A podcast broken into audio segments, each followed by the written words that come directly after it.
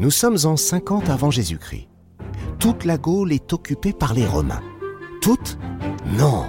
Un village peuplé d'irréductibles Gaulois résiste encore et toujours à l'envahisseur. Et les Belges dans tout ça? Bah oui, les Gaulois ne sont pas les seuls à traumatiser les Romains. Nos voisins aussi se battent sans relâche pour ne pas se faire coloniser par les troupes de César. Alors pourquoi on ne les cite jamais? Surtout que la Belgique a joué un rôle très important dans le destin d'Astérix. Ça a même failli être le dernier voyage de nos Gaulois. Comment ça? Vous me croyez pas?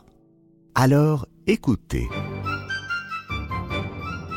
Salut, c'est Vivien Vergniaud. Bienvenue dans les 20 secrets d'Astérix, le podcast du journal du dimanche dans lequel on vous parle de tout ce que vous avez toujours voulu savoir sur l'univers de votre Gaulois préféré. Dans ce nouvel épisode, je vous explique comment la route d'Astérix a bien failli s'arrêter définitivement en Belgique à la fin des années 70. L'album Astérix chez les Belges a une histoire toute particulière dans les aventures gauloises. Pour une raison tragique. René Goscinny est mort le 5 novembre 1977, foudroyé par une crise cardiaque au cours d'un test d'effort. À cette date, le scénario du 24e album, Astérix chez les Belges donc, est déjà achevé, mais pas sa réalisation. Uderzo est effondré d'avoir perdu son compère, son ami. Et comme Goscinny lui a demandé de ne pas terminer l'album, parce qu'ils étaient en guerre contre leur éditeur d'alors, Dargo, le dessinateur tient à respecter les dernières volontés de son copain. Seulement voilà, Uderzo n'aura pas le choix. Dargo contre-attaque et l'oblige à finir, sous peine d'une astreinte de 10 000 francs par jour de retard. Les sept dernières planches sont donc livrées, avec tampon d'huissier. Et l'album sort finalement en 1979. Mais puisque Uderzo voulait arrêter, pourquoi cet album forcé n'a pas été le dernier? C'est vrai que sans Goscinny, Uderzo a beaucoup hésité à poursuivre l'aventure gauloise. D'ailleurs, à ce moment-là, certains médias annoncent déjà la mort d'Astérix. Mais c'est sans compter sur les fans. Ils pressent le dessinateur de continuer la série. L'un d'eux lui écrit même qu'il n'a pas le droit d'arrêter parce que, je cite, le personnage n'appartient pas aux auteurs, mais aux lecteurs. Alors finalement, Uderzo se remet à l'ouvrage, au four et au moulin cette fois, enfin, au dessin et au scénario. Le Grand Fossé, son premier album en solo, est publié en 1980. Il en réalisera neuf autres avant de passer la main en 2013. Alors, certes, la Belgique a bien failli être la dernière destination d'Astérix, mais d'un autre côté, sans elle, les aventures du petit Gaulois n'auraient peut-être jamais vu le jour. C'est vrai. Et on vous l'a déjà dit dans le deuxième épisode de ce podcast, sans le plat pays, notre héros gaulois n'aurait certainement jamais existé.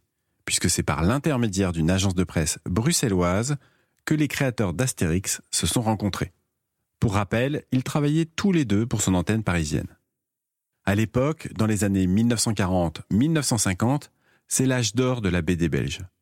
Du coup, à leur début, Goscinny et Uderzo multiplient les allers-retours entre Paris et Bruxelles. Et ils prennent même l'habitude de retrouver la Belgium Connection, c'est-à-dire Jean-Michel Charlier, Franquin, Jean Robat, Peyo et d'autres grands noms de la BD d'outre-Quiévrin à Chivy-les-Étouvelles, un village de l'Aisne opportunément situé à mi-chemin entre Paris et Bruxelles. Cette proximité, on la voit bien en lisant Astérix chez les Belges. Dans cette aventure, les deux camps se disputent le titre du peuple le plus brave. D'ailleurs, petit aparté, des cases de l'album refont surface régulièrement lorsque la France et la Belgique se rencontrent dans des matchs de foot. Mais malgré ces chamailleries entre Belges et Gaulois, tout le monde se retrouve autour de la table à la fin de l'album pour déguster sanglier et cervoise, waterzoy, ainsi que des moules frites. D'ailleurs, saviez-vous que c'est Gezalambix, l'un des deux chefs belges, qui a inventé les moules frites? Et pas qu'une fois. Mais ce n'est pas tout. Dans Astérix chez les Belges, les auteurs multiplient les clins d'œil. La chanteuse Annie Cordy prête ses traits à Nicotine. Le vainqueur du Tour de France, Eddy Merckx, joue les porteurs de messages et les Dupont et Dupont font même une apparition. Des années plus tard, les successeurs Didier Conrad et Jean-Yves Ferry ne renient pas ses origines franco-belges. La preuve, dans Astérix chez les Pictes, on croise un barde local nommé Mac Cull. Et le personnage s'exclame Quoi, McCull Qu'est-ce qu'il a, McCull Vous l'avez reconnu? Les 20 secrets d'Astérix est un podcast du Journal du Dimanche. C'est une production Europe 1 Studio en partenariat avec les éditions Albert René, une propriété du groupe Lagardère comme le JDD et Europe 1. Pour écouter tous les épisodes une fois ou plus, rendez-vous sur le site du JDD ou sur vos plateformes de téléchargement habituelles. Et puis, n'hésitez pas à nous laisser des étoiles et des commentaires, on vous lira. À demain pour un nouvel épisode.